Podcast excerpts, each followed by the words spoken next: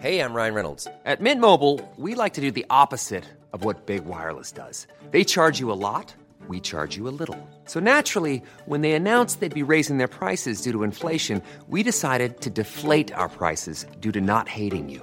That's right. We're cutting the price of Mint Unlimited from $30 a month to just $15 a month. Give it a try at mintmobile.com slash switch. $45 upfront for three months plus taxes and fees. Promo rate for new customers for limited time. Unlimited more than 40 gigabytes per month. Slows. Full terms at mintmobile.com.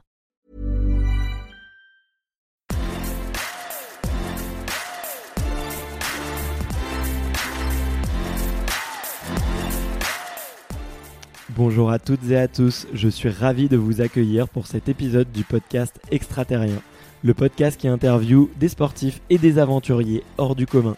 Le but de ce podcast est de vous partager leurs secrets, leur vie et d'en apprendre beaucoup plus sur eux afin d'en tirer un maximum de conseils. Donc si vous aimez le sport, l'aventure, le développement personnel ou tout simplement que vous aimez vous inspirer de personnalités remarquables, alors ce podcast est vraiment fait pour vous. Aujourd'hui, j'ai l'honneur de vous présenter Mathieu Torder. Je suis vraiment heureux d'avoir fait cet épisode. Mathieu est aventurier, il a 27 ans et il se lance dans des expéditions folles un peu partout autour du globe. C'est un passionné d'aventure et de nature. Bien que je sois un petit peu du genre à beaucoup aimer les challenges, je n'arrive pas à la cheville de Mathieu. Il m'a reçu chez lui dans son appartement à Paris un jour de canicule. Le show, d'ailleurs, il connaît très bien, puisqu'il a fait le Marathon des Sables, une course de 250 km dans le Sahara marocain par plus de 40 degrés Celsius. Mais il connaît aussi très bien le froid, puisqu'il est le Français le plus jeune à avoir atteint le pôle Sud en Antarctique, sans assistance et en complète autonomie. Dans cet épisode, il nous racontera ses expéditions les plus folles, il abordera aussi sa vision du risque et comment il prépare toutes ses expéditions. L'épisode est un petit peu long, mais je vous recommande vraiment de l'écouter jusqu'au bout, tellement l'épisode est riche et tellement Mathieu partage ses détails uniques avec générosité. Je suis certain que vous allez adorer et je remercie Mathieu pour ce moment privilégié. Bon, juste avant de commencer, j'ai deux petits messages à vous faire passer. Vous le savez très bien, un exploit se fait toujours grâce à un excellent public. Donc je compte sur votre soutien pour que le podcast entre dans la légende et monte dans les classements. Donc si vous aimez cet épisode, pensez d'abord à vous abonner, à en parler autour de vous et aussi à lui mettre 5 étoiles sur iTunes ou Apple Podcast. Ça m'aide vraiment beaucoup. Enfin, si vous voulez me suggérer des invités aussi incroyables que Mathieu, Instagram est un excellent moyen de le faire. Le compte extraterrien.podcast y est dédié et je vous partage aussi les coulisses du podcast. Allez, trêve de bavardage, on enfile nos moufles et notre manteau et on part dans le pôle sud avec Mathieu Torder. Salut Mathieu. Salut. Euh, bah écoute, merci beaucoup de m'accueillir chez toi. Bah, avec grand plaisir. Tu vois, il fait, il fait chaud, c'est la canicule, mais euh, on a ouvert les fenêtres. ouais, exactement. Il fait très très chaud. Euh, et d'ailleurs, on va, on va parler de chaud et de froid euh, aujourd'hui. Merci beaucoup en tout cas de, de, de m'inviter parce que j'ai pris énormément de plaisir à préparer, à préparer ce podcast. Tu m'as fait voyager, tu m'as fait aller dans tous les sens. je spoile pas pour, pour les auditeurs qui vont nous écouter. Et je vais commencer par la question que j'adore poser à chaque fois.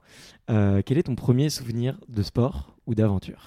Alors, mon premier souvenir, euh, bon, il y en a eu beaucoup, mais je pense tout de suite, moi, à un moment où j'avais 16 ou 17 ans et je suis parti relier Rouen, euh, en Normandie, jusqu'au Havre, euh, qui est au bord de la mer, à vélo. Euh, et moi, c'était une distance qui faisait 85 km ou 90 km, mais j'avais jamais vraiment fait de vélo, quoi. Et j'avais emprunté un vieux vélo Peugeot un peu rouillé euh, qui était dans la cave de mes parents.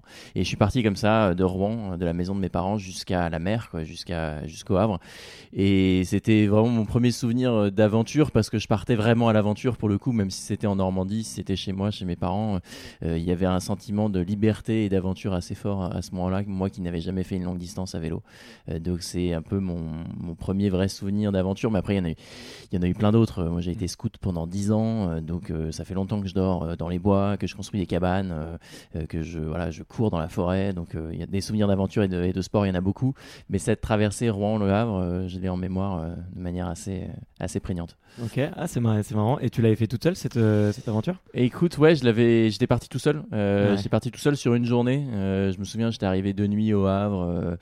Euh, en passant par une forêt, en pensant, en croyant prendre un raccourci qui s'en est pas révélé euh, en être un. Euh, mais ouais, tout seul, tout seul avec ce vélo Peugeot, en prenant le temps. Et, c'est un bon souvenir. Ouais, j'imagine, j'imagine.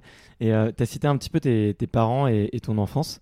Tu penses qu'après, après, avec du recul, est-ce que euh, c'est plus facile Enfin, est-ce qu'on dit toujours que c'est facile de relier les points euh, avec un petit peu de recul? Tu penses qu'il y avait des signes un petit peu annonceurs euh, quand tu étais plus jeune de, que tu allais un petit peu Ouais, alors moi, je, suis né dans une famille de voyageurs, euh, c'est-à-dire qu'on est cinq. J'ai une grande sœur, un petit frère, euh, et, mes deux parents qui sont des voyageurs, un peu par leur métier, parce qu'ils font de, ils sont médecins, ils font de l'humanitaire euh, à l'étranger. Donc, moi, j'ai grandi avec une maman qui partait au Vietnam tous les ans pendant 15 ans d'affilée, pendant un mois. et puis après, mon père s'est raccroché au, au, wagon en partant après sur des missions en Afrique. donc, ils sont allés ensemble à Madagascar, au Mali, au Burkina.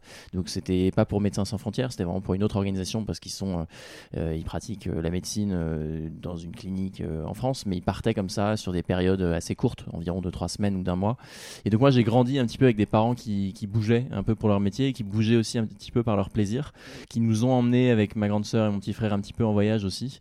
Donc en fait le fait qu'aujourd'hui je fasse des aventures et des expéditions sportives ou pas d'ailleurs, un peu aux quatre coins du monde, ça a été un petit peu impulsé par l'éducation que j'ai pu recevoir aussi quand j'étais jeune et puis cette, cette ouverture sur le, sur le monde qu'on m'a ouais, m'a inculqué euh, assez jeune.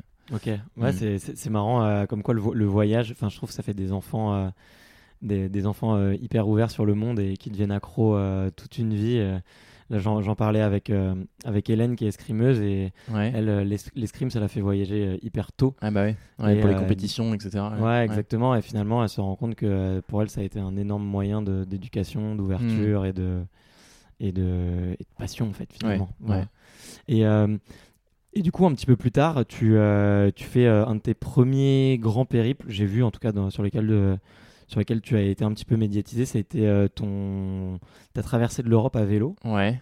Euh, peut-être qu'il y en a eu avant. Alors non, celle-ci c'est vraiment la première grande aventure qui a un petit peu euh, été le point de départ de toutes les autres. C'est-à-dire que je suis parti euh, juste après mon bac traverser une partie de l'Europe de l'Est à vélo. Donc je suis parti de Budapest, qui est euh, en Hongrie, jusqu'à Istanbul en Turquie, en empruntant le vélo d'un ami qui avait fait lui pour le coup le tour du monde à vélo.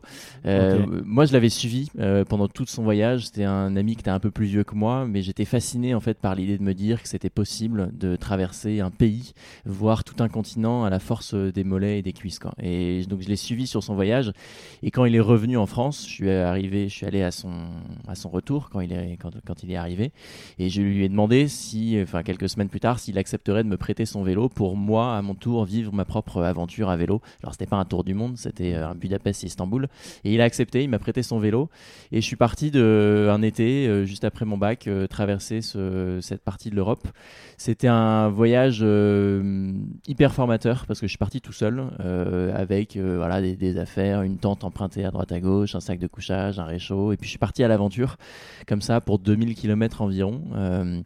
Euh, et je me souviens que c'était assez difficile dans les premiers jours parce que bah, je partais sur cette aventure un peu incertaine, que j'avais mes potes de lycée euh, qui étaient en vacances euh, dans une maison de vacances familiale, que moi j'étais tout seul un petit peu comme un con sous la pluie en, Hongrie et, que je pédalais vers, vers l'est mais sans trop savoir ce que j'allais y chercher. Quoi.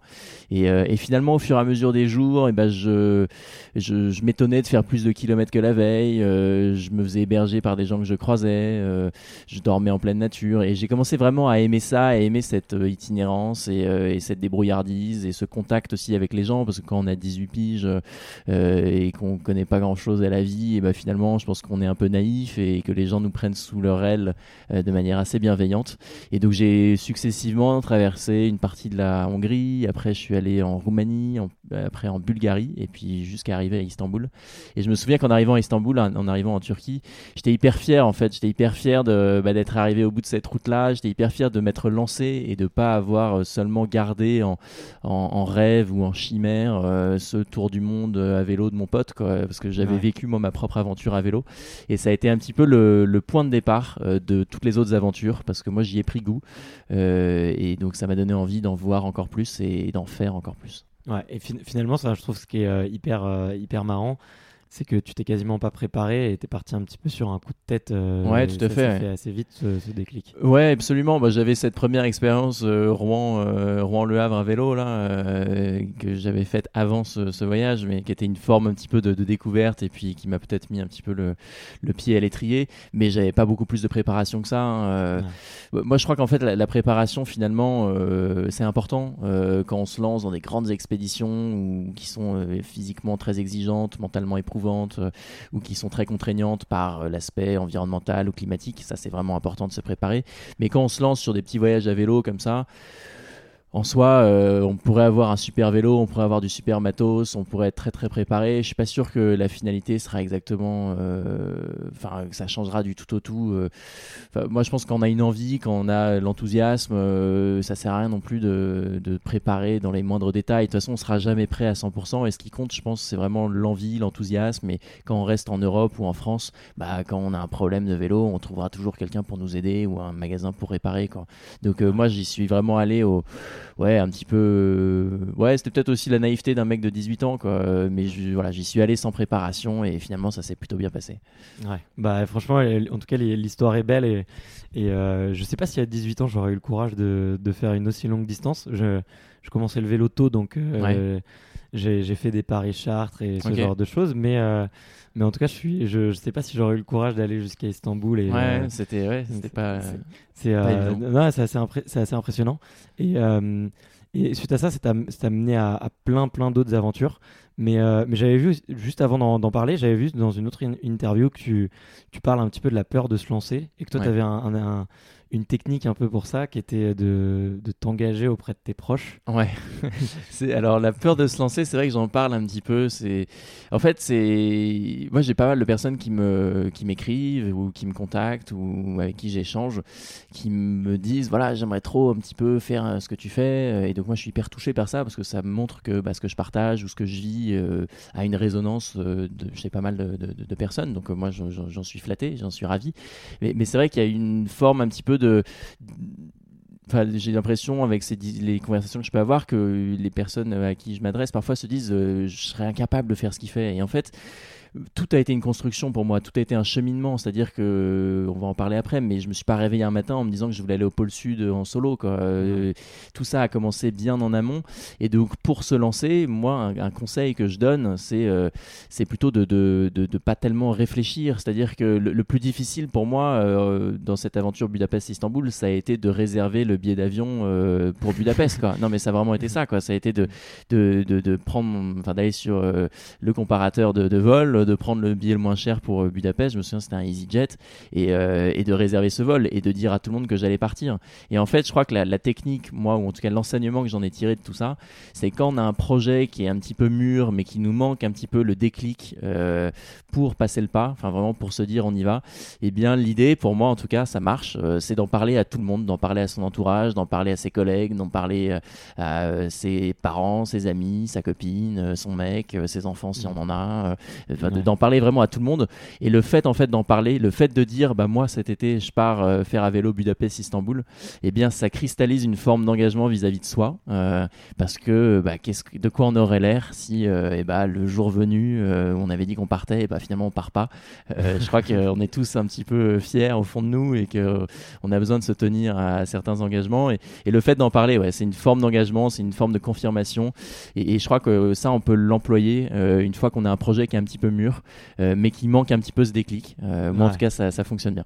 non, en plus, ça aide beaucoup à, à, se réaliser finalement, parce que quand on parle, les gens te posent des questions. Ouais. Si t'as pas envie de paraître euh, pour un mm. idiot, bah t'apprends à y répondre et en fait, tu fais petit à petit ton, ton discours il grandit au Ouais. fur et à mesure de tes connaissances et ta préparation quoi finalement. Ouais, Donc, exactement. euh, Et puis ça définit un peu le projet. Et je crois que c'est valable dans plein de choses. Enfin, tu vois, tu, vois, Ouais. tu me disais, tu, tu, tu te lances dans le, dans le podcast. euh, c'est quelque chose que tu as dû avoir en, en, en tête pendant longtemps. Et puis à un moment, bah, tu t'es lancé. Quoi. Donc je pense que tu as pris les contacts. Et puis à un moment, tu t'es dit, bah, j'y vais. Quoi. Et c'est vraiment ce premier pas qui est le plus difficile. Et je pense que pour favoriser ce premier pas, eh bien, faut prendre des contacts à droite à gauche. Et puis bah, parler de ce projet. Et puis au bout d'un moment, s'engager verbalement euh, auprès de ses proches. Quoi. et dire euh, j'y vais. Ouais, exactement. Et du coup, euh, ouais, c'est une technique que tu fais de- depuis. euh, que tu avais fait à l'époque déjà ou... Ben, moi, je l'avais faite pour Déjà à ton ami, ouais. Ouais. Ouais, après, après tout ça, c'est est devenu de plus en plus euh, professionnel, de plus en plus préparé. Moi, aujourd'hui, j'arrive à vivre de mes aventures et de mes conférences, donc euh,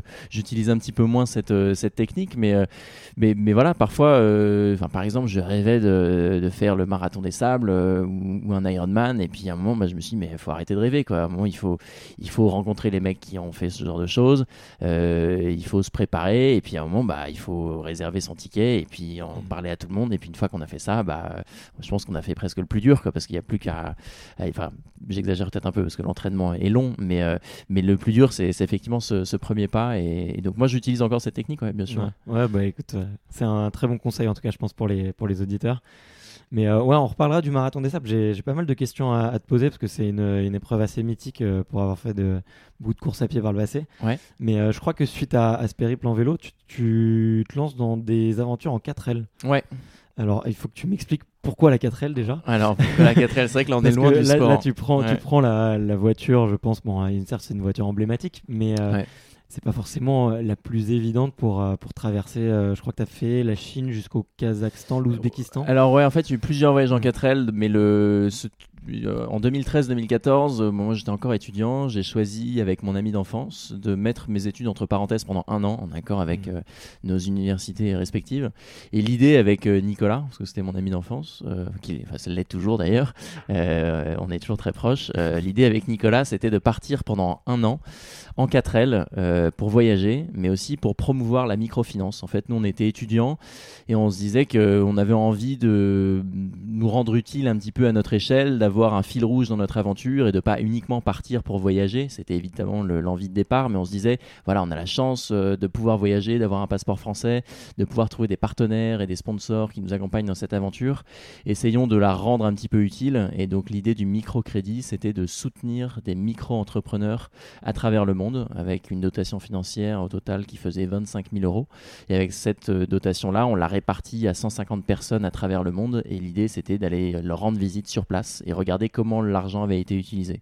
Donc, pour faire très simple, euh, voilà, il y avait des, plein d'activités représentées. On n'était pas, euh, enfin, on était accompagné par des ONG, des institutions de microfinance. Tout ça était très, très bien organisé, très bien huilé. Euh, mais c'était un voyage d'un an à travers 40 pays où on est parti de Rouen, encore une fois, là où habitaient mes parents. Et on est d'abord parti vers, vers l'Est, vers l'Inde. On a roulé comme ça de Rouen jusqu'en Inde. Après, en Inde, on a mis la voiture dans un container qui est allé aux États-Unis.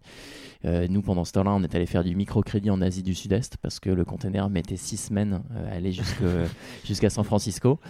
Et quand on est arrivé à San Francisco, on a récupéré la 4L, on est descendu euh, le long de la Panaméricaine, à travers l'Amérique du Nord, l'Amérique centrale, euh, jusqu'en Amérique du Sud, où on a continué de faire du microcrédit sur la route. Et on a trouvé un bateau euh, à Rio, au Brésil, pour traverser l'Atlantique et retourner, enfin aller en, en Afrique, aller à Dakar, au Sénégal. Et de Dakar, on est remonté via la Mauritanie, le Maroc, l'Espagne, jusqu'en France. Donc c'était un vrai tour du monde, une vraie boucle qui a duré ouais, quasiment, quasiment un an.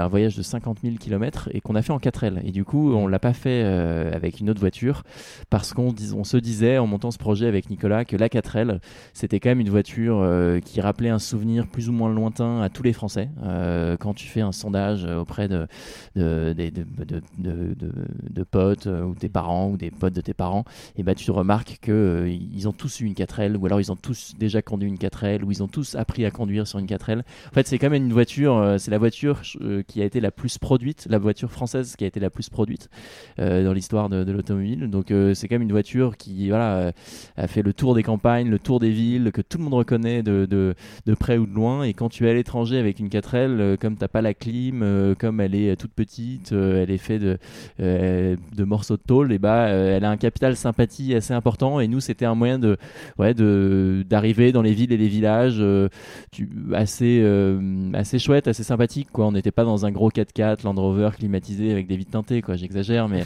mais je trouve que ça collait bien aux, aux, étudiants qu'on était. Et donc la 4L, c'était c'était un bon moyen justement de, rencontrer les gens. Après, c'était aussi une voiture qui était pas chère à l'achat. Moi, je me souviens, on l'avait acheté 1500 euros ou 2000 euros. Puis la mécanique est euh, simple. Et voilà. Et c'est, tu l'as très bien dit, la mécanique et euh, c'est le béaba de la mécanique. Moi, je suis pas mécano, mais je sais quand même faire euh, voilà la base, changer une courroie, faire une vidange, chose qui serait compliquée à faire sur une voiture. où Il y a beaucoup d'électronique, etc. Donc nous, voilà, c'était pour ces raisons-là. aussi parce que c'est une voiture qui est assez légère, donc qui passe un petit peu partout. donc on s'est arrêté sur sur ce choix de la 4L. On aurait pu prendre la 2 chevaux euh, qui est un petit peu plus lente, euh, sur, euh, enfin qui est un peu, un peu, plus, un peu moins rapide. voilà, donc ça a été la 4L. Ouais. Bah, en tout cas, ça marque déjà le, une, une, belle aventure de, de, Tour du Monde. Mais je crois qu'en revenant, tu as eu envie de faire des projets déjà un peu plus sportifs. Ouais. Et du coup, tu lâches la, tu lâches la 4L finalement. Ouais. Et ça a été quoi un peu la réflexion derrière ça Est-ce que tu t'es dit, est-ce que genre, tu as, eu une envie de pousser ton corps un petit peu euh, loin Est-ce que tu as eu envie de découvrir tes limites? Ouais, je, alors je pense que c'est un peu, c'est un peu la, conjugaison de, de, de, tout ça. Euh, c'est vrai qu'après ce tour du monde d'un an, euh, qui était un, une, vraie, euh, une vraie découverte du monde, quand un tour du monde de, à travers 40 pays, bon, c'est à la fois très très rapide, hein, mais c'était un superbe, bel horizon aperçu de, notre belle planète. Et moi, c'est ça qui m'a donné en tout cas envie d'essayer d'en faire un métier, parce que puis je vais répondre à ta question, hein, mais, mais en revenant de ce tour du monde là, avec Nicolas, on a fait un un documentaire et un livre, alors que c'était pas du tout prévu au départ, parce que moi j'avais fait beaucoup d'images euh, sur le terrain. Et finalement, j'ai adoré partager cette aventure, j'ai adoré euh, faire des photos, faire des films, et on a réussi à voilà en faire un beau documentaire qui a été ensuite acheté par une chaîne de télévision qui s'appelle Ushuaïa TV, et puis un bouquin euh, qui a trouvé plutôt son, son public. Donc moi, ça m'a donné envie de continuer à faire des aventures et d'essayer d'en vivre tout simplement. donc au fur et à mesure des, des années, bah, moi j'ai continué mes études, mais c'est vrai que ma ma notion, ma définition de l'aventure, c'est porter euh, sur euh, à la fois de la découverte euh, géographique, de pays, de rencontres, etc., mais aussi sur la découverte un peu de son propre potentiel. Et c'est là que est venu un petit peu, enfin sont venues les expéditions un peu sportives ou les défis physiques. où moi en fait j'aime bien l'aventure quand elle se double d'un défi sportif ou d'un défi, d'un challenge physique. Donc c'est pour ça que j'ai participé à, à des, euh, à des événements comme la Transcontinental Race, qui est une course euh, d'ultra distance à vélo euh, qui consiste à arriver en premier à Istanbul. Donc c'est une course un peu débile. qui voilà, on était parti de Belgique jusqu'à Istanbul avec quatre checkpoints en Europe, où là il faut quand même rouler beaucoup. Moi, le premier, je crois qu'il arrive avec une moyenne de 430 km par jour. donc ah c'est des ah rythmes qui sont absolument indécents et j'ai absolument pas le niveau pour poursuivre. moi j'étais déjà à 225 km par jour pendant 16 jours d'affilée, donc c'est quand même des rythmes très très costauds. Ah, euh, tout seul, tout seul. Euh, et tout seul, ouais. Il n'y a pas d'assistance. 250 km par jour, ou... ouais. c'est fou. Ouais, on n'est pas en peloton, on est vraiment euh, tout seul avec son avec son GPS, avec sa route. et il faut passer ces quatre checkpoints là. Bon, moi je mets un bémol, c'est parce que je suis arrivé à Istanbul, mais je suis pas arrivé avec un, un classement officiel parce que clairement cette course, elle était taillée pour des pros, voire des semi-pros, ce qui était d'ailleurs une grande partie des, des concurrents. moi j'étais qu'un simple amateur et, euh, donc euh, je suis allé aux trois checkpoints tout de même. Euh, et puis je suis pas allé au quatrième checkpoint parce que j'étais tout simplement épuisé parce que aussi parce que si on arrive en plus de 16 jours à ce genre de course et eh bien comme c'est la la deadline limite, eh bien, il n'y a plus personne à l'arrivée. Moi, j'avais aussi un projet d'autre, enfin, d'une autre aventure à la suite de celle-ci, qui était en Russie. Donc, j'avais un avion qui était booké déjà de Istanbul pour Irkoutsk. Enfin, bref, il y avait plein de raisons qui m'ont poussé à, aller directement à l'arrivée sans passer par le quatrième checkpoint. Donc, c'est une course qui est éminemment difficile, hein, euh, pour laquelle il y a la moitié d'abandon, 50% euh, d'abandon. Euh, moi, j'étais, je pense, pas assez préparé sur le plan physique, parce que je me suis un peu blessé au tendon dès le début. Enfin, bref. Mais tout ça pour dire que après ce tour du monde en 4L. Moi, je me suis plus dirigé vers euh, des aventures à la fois euh, géographiques où je vais traverser un pays, traverser un continent comme c'était le cas avec euh, la transcontinentale, et avec un défi sportif physique assez assez imp- important. ouais. Ok. Attends, juste, euh, je me suis rendu compte que j'ai oublié une question. Euh, tu as parlé euh, du fait que tu avais écrit un, un livre et monté un documentaire Ouais. déjà pendant le- cette première expédition. Ouais. Que avais, tu t'es fait accompagner par des entreprises. Ouais. C'est tout. C'est quelque chose que tu as tout de suite intégré, j'ai l'impression, en fait, le fait de, euh, d'aller euh, vers les entreprises et de, d'être un véhicule un peu de communication pour eux, ou, ou, Ouais. ou que toi, ça pouvait être un véhicule de communication pour toi d'ailleurs. Par aussi. la, ouais, mais un peu par la force des choses. C'est-à-dire que mes, mes premières aventures, mes premières expéditions, euh, moi, je les faisais avec quasiment rien. Quand je suis parti à Bu- faire Budapest-Istanbul, ce qui m'a coûté le plus cher, c'était le vol low cost EasyJet qui devait être euh, 50 balles et puis euh, 50 et puis 30 ou 40 euros pour mettre le vélo dans la soute. Euh, le reste, euh, c'était pas grand-chose. Je dormais sous ma tente ou alors j'étais hébergé, je mangeais des nouilles chinoises, euh, euh, je me faisais des pâtes. je, je- voilà, je, dépensais très peu d'argent. quoi. Je crois que de- dans ce voyage-là, je, dépensais plus en étant étudiant en France. Quoi. Donc les premières aventures, elles étaient vraiment faites avec des tout petits budgets. Il m'est arrivé hein, de travailler aussi beaucoup dans des restaurants, en étant serveur. C'est là que j'ai acheté ma 4L d'ailleurs, en étant serveur dans un restaurant de plage au Havre, pour financer, euh, voilà, bon, il y avait la 4L, mais pour financer aussi d'autres euh, aventures euh, avec de l'argent de poche, quoi, finalement. Mais c'est vrai que quand, au fur et à mesure des années, quand j'ai vu, quand j'ai voulu vivre des aventures un peu plus longues, un peu plus bah, coûteuses, un peu plus ambitieuses, là, moi, je suis pas milliardaire, j'ai pas gagné au loto. Il a fallu trouver un peu de, de solutions créatives pour trouver des, des financements, quoi. Et pour ce tour du monde en 4L, on avait 21 ans avec Nicolas. Euh, on a frappé à la porte euh, bah, de toutes les entreprises de notre région, auprès de notre département en Seine-Maritime, euh, auprès d'entreprises privées. Euh, on a fait appel à des subventions aussi. On a participé à des, à des concours euh, pour, pour obtenir des financements. Et finalement, c'est tout ce travail-là qui a été très très difficile parce que à 21 ans, tu découvres le monde du sponsoring, du partenariat, etc. Mais on a réussi à, à financer ce voyage via des sponsors et des partenaires. Donc tout l'aspect microcrédit était pris en charge et, même nos frais de voyage aussi finalement étaient pris en charge parce qu'une aventure comme celle-ci en 4L, euh, ça a un certain coût euh, pendant un an. Euh, la 4L, l'emmener d'un continent à un autre, c'est un certain budget aussi. Euh, donc oui, moi j'ai, je me suis dit si je veux vivre cette aventure-là, euh, bah, soit, soit j'attends de finir mes études et je bosse pendant 2-3 ans et j'économise et puis je réalise ce rêve de gosse, soit en fait je suis trop impatient et j'essaye de jouer sur le côté un peu jeune, sur l'aspect microcrédit qui peut intéresser des banques ou d'autres ou d'autres entreprises. Et, et, puis go quoi. On essaie de trouver les, les sponsors et les partenaires et finalement ça, ça a fonctionné et c'est vrai que maintenant euh, les, dernières euh, grandes expéditions j'ai déployé développé ce, mode de fonctionnement euh, pour partir euh, à l'aventure Ouais, comme quoi, ouais, des, des petits projets étudiants, enfin, petits projets. Ouais, tout très est gros projet. Ouais, mais- tout est relatif, mais Mm. c'est hyper formateur. Euh, tu vois, moi, j'ai- le, le souvenir de d'avoir euh, pas mal géré euh, et pas mal, pas, mal, pas mal participé, pardon, euh, une épreuve qui s'appelle la course croisière EDEC au sein ah de mon école. j'ai jamais fait Et j'aurais beaucoup vois, aimé la faire. Et tu vois, c'était un énorme challenge d'aller chercher de ouais, l'argent et, d'organiser ça. Et au final, c'est ultra formateur, Ouais. je trouve, pour la suite. Donc, Ouais, c'est clair mais écoute, on, on- on en reparlera peut-être un petit peu euh, pour, euh, pour tes voyages euh, plus récents. Ouais. Mais du coup, ph- physiquement, alors moi, j'ai- pas fait une, une bonne chronologie parce que je suis pas très bon avec les dates. Mais en gros, j'ai vu qu'il y avait eu un marathon des sables, que tu Ouais. avais fait effectivement cette course un, vélo, peu, ouais. un, peu dingue en vélo. Euh, le marathon des sables, ça a beaucoup retenu mon attention d'accord parce que c'est euh, j'ai couru plusieurs marathons, Ouais. 5 au total. là. Ok. Et, euh, et je, je ne supporte pas la chaleur. Ah oui, t'es- emmerdé là, c'est la canicule en ce moment, Déjà, on est en déjà, je suis arrivé chez toi, j'étais euh, j'étais en sueur. Mais euh, com- comment est-ce que ça se prépare euh, une course comme ça? Et déjà, est-ce que tu peux un peu expliquer ce que c'est aux, Ouais. Aux auditeurs Parce que c'est vraiment une course vraiment mythique et Ouais. les gens qui s'engagent dessus sont un petit peu fous, Ouais. euh, de mon point de vue en tout cas. Ok, bah écoute, c'est intéressant qu'on en parle. Le, le marathon des sables, c'est une course à pied en autonomie alimentaire, ce qui veut dire qu'on porte euh, toute sa nourriture sur son dos pour la semaine, ainsi que son sac de couchage, tout son équipement, qui se passe dans le Sahara marocain au mois d'avril. c'est une course qui fait 250 km de long, qui est par étapes, c'est-à-dire que tous les jours tu cours environ la distance d'un marathon, mais c'est variable. au total, c'est 250 km.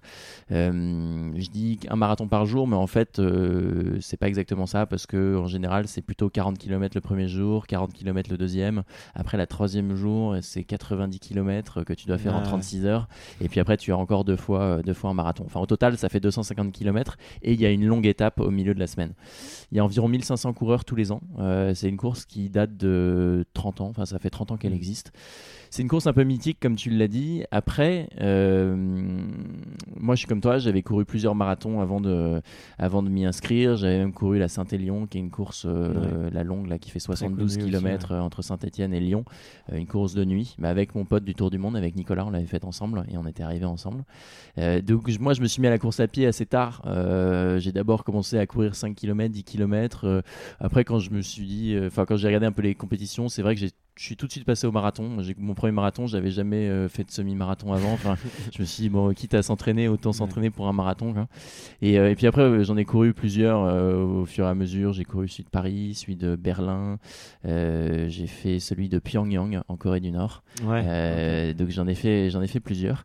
je rêve de faire celui de Londres ou de New York. mais voilà, donc je me suis entraîné comme ça en, courant, mais, mais, mais sans jamais faire d'entraînement délirant. Moi, je suis pas quelqu'un de, très assidu sur les entraînements. Euh, je suis pas quelqu'un qui va avoir un programme d'entraînement très très très détaillé et qui va devoir faire tant de fractionnés, tant de. Moi, je cours un peu au feeling. Euh, ce qui m'intéresse, c'est surtout l'endurance plus que la performance.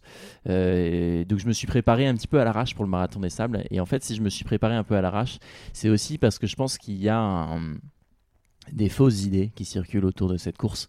Euh, je voudrais pas je voudrais pas minimiser euh, sa difficulté, euh, mais je crois que c'est une course qui est très très difficile si on court tout du long.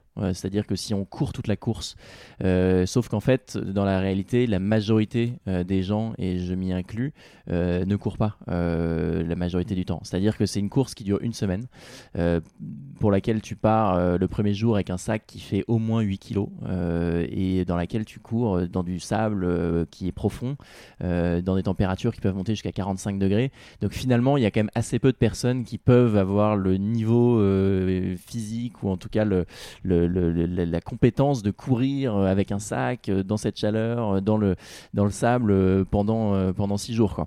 Donc en fait, ce qui se passe, c'est que sur cette course, la majorité des gens marchent vite. donc on a des bâtons et en fait, tu marches vite quand même, mais tu cours pas. Ou alors tu cours les parties qui descendent.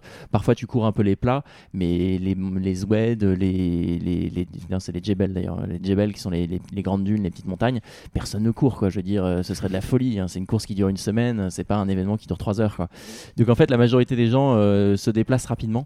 Euh, moi, c'était mon cas. Et en fait, il y, a aussi le, fait que c'est une course pour laquelle les, barrières horaires, donc les, temps de, de, maximum pour finir les étapes, sont très larges. Euh, le dernier du marathon des sables, la dernière personne qui arrive, sa moyenne, ça doit être 3 km par heure. 3 km par heure, c'est la vitesse de la marche.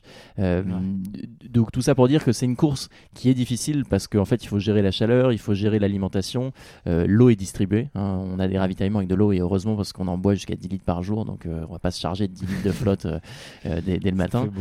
mais, mais, mais donc c'est une très très belle course, c'est une vraie aventure humaine parce qu'on est 1500 coureurs au milieu du désert qui est absolument magnifique. que tous les soirs tu te retrouves avec les, les bah, tes, potes que tu t'es fait là-bas il y a une super ambiance. après sur le plan sportif c'est évidemment exigeant, hein. on a les pieds tous avec des cloques parce que le sable rentre dans les chaussettes, dans les chaussures. après c'est voilà, les, gens qui courent, euh, il y en a 150 ou 200 et qui vraiment, euh, vraiment, on voit un gros, gros niveau. Euh, derrière, on est là et on marche vite et, on a des bâtons et, voilà. mais ça ça reste une très belle course. Mais sur le plan de, de, la vitesse, euh, tout le monde n'est pas au même rythme. Euh, mais voilà, c'est une magnifique course. Euh, moi, j'ai eu beaucoup de plaisir. Très mental à la quand même. la chaleur, c'est quelque chose de hyper dur à supporter. Ouais, hein. la difficulté, c'est ça. Moi, je trouve. C'est la difficulté, c'est de gérer la chaleur, de gérer le bivouac, le fait de pas prendre de douche pendant une semaine. donc il faut gérer un petit peu l'hygiène, l'inconfort, dormir dehors, et puis et puis l'alimentation. Il faut bien prévoir son plan alimentaire parce que si t'emmènes pas assez de bouffe, bah euh, c'est pas tes potes qui vont t'enfiler parce qu'ils ont bien calculé leur truc. Puis il y a pas de supermarché, donc euh, c'est ça qu'il faut gérer. Euh, après il y a l'effort euh, aussi, mais pour donner enfin une une idée de, de comparaison avec peut-être d'autres courses, parce que c'est vrai que le marathon des sables, c'est une Mhm. course mythique. Il y a, je crois, tous les ans, il faudrait regarder les chiffres, mais il y a moins de 10% d'abandon sur le marathon des sables. Et il n'y a pas de Mhm. critères de sélection à l'entrée. Donc il y a beaucoup de, de- de- Tout le monde peut s'inscrire finalement. Il n'y a pas besoin d'avoir validé des courses comme c'est le cas pour l'UTMB, l'Ultra Trail du, Mont Blanc, là. Euh, et sur lequel il faudrait encore regarder les chiffres, mais je crois qu'il y a 40% d'abandon. Parce que ça, c'est des courses où vraiment euh, on est à un niveau. court et- Ouais, on est à un niveau sportif vraiment très élevé quand. Mm. Marathon des sables, on peut se permettre de le marcher vite euh, tout du long et arriver au bout. Ouais, ok. Voilà. Bah écoute, euh, je retiens ton, ton conseil et là c'est- ça fait partie un peu des, des projets que j'ai en tête euh, pour euh, les deux années qui arrivent. Donc euh, je t'enverrai peut-être un petit message pour Eh te bah, demander des petits tips. Même si les auditeurs en ont, je suis tout disponible. Bah ouais, bah carrément. Ouais. Et mais en, en tout, je, je perds le fil. mais et du coup, ouais, tu disais aussi que tu avais fait un, un marathon à, à Pyongyang, en. Corée du Nord. Alors, je, sais que tu as eu beaucoup d'idées un petit peu folles, mais celle-là, d'où tu l'as tirée? D'où elle sort? Euh, Au fur et à mesure, je crois que de mes, de voyages, euh, de mes aventures, etc., j'ai eu la chance de me balader dans quasiment 90 pays. Euh, donc c'est absolument insensé. Après, ce tour du monde en 4 L m'a permis d'en voir euh, pas mal. Et puis de toute façon, j'aurais jamais la prétention aussi de dire que je connais bien ces 90 pays. Il y a des endroits que j'ai où je suis passé assez rapidement. Mais comme j'ai fait beaucoup de voyages en itinérance, euh, en reliant un point A à un point A à un point B, bah, ça m'a fait traverser des, euh, souvent des, successions de, de deux pays. Et donc, le, le fait d'avoir eu la chance de, de, de voir un petit peu euh, euh, ces, ces différents, ces différentes régions, ces différents pays, ça m'a, je crois que ça, ça m'a donné envie de m'intéresser à des zones ou des régions ou des pays un peu plus isolés, un peu moins euh, parcourus. Et, donc c'est pour ça moi que je me suis, euh, enfin que je suis parti ensuite euh, dans des coins comme le Kurdistan irakien, comme le Pakistan, comme le Soudan ou comme comme la Corée du Nord, parce que je me disais voilà ça c'est des endroits où où il y a assez peu de tourisme, euh, où justement ça va être intéressant d'échanger, de, de- provoquer la rencontre et d'aller me mettre dans, dans, dans ce genre de situations un peu inédites. Euh, et, donc la Corée du Nord, moi je trouvais ça en fait fascinant. euh, L'idée de faire l'expérience réelle d'une dictature au XXIe siècle. Je cautionne évidemment pas le, le, le- régime en place. Et, d'ailleurs, ça a été un vrai sujet hein, dans ma famille. Même mes parents qui sont voyageurs, mon père était trouvait ça très limite, très, euh, très, euh, enfin, était plutôt contre en fait l'idée que, que j'y aille. Il trouvait que c'était, euh, c'était pas une, pas bien, pas une bonne image, pas, pas une bonne façon de faire. Ma mère, au contraire, était pl- plutôt curieuse comme moi, et donc j'y suis allé avec ma mère en fait en Corée du Nord. Et l'idée, pour moi, c'était de saisir un petit peu l'opportunité de faire le marathon de Pyongyang pour découvrir la Corée du Nord. Donc finalement, je suis resté une petite semaine là-bas avec le marathon de Pyongyang au milieu. Et, et en fait, ce marathon, c'est quand même une bonne expérience parce que c'est le seul moment où en Corée du Nord, tu as une liberté quasi totale. Parce que sinon, tout le reste Ouais. du temps, tu es accompagné par deux guides. Euh, un guide qui ouvre la marche, un guide qui ferme la marche. Euh, les guides qui s'observent entre eux pour savoir si un dit pas de saloperie sur le régime.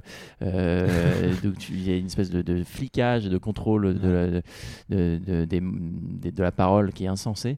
Tu fais ça avec un groupe de touristes, donc euh, nous c'était un groupe international, et puis on te dit bah voilà, tu vas manger dans tel resto, euh, tu vas dormir là, euh, on va visiter ça, et puis surtout tu vas pas poser de questions là-dessus, et, et voilà, donc tu es pris par la main, donc c'est pas un voyage qui est Ouais. pour tout le monde. hein. Moi je sais que mon père, bah, il aurait pas supporté baisser la tête devant la statue quand on lui demandait.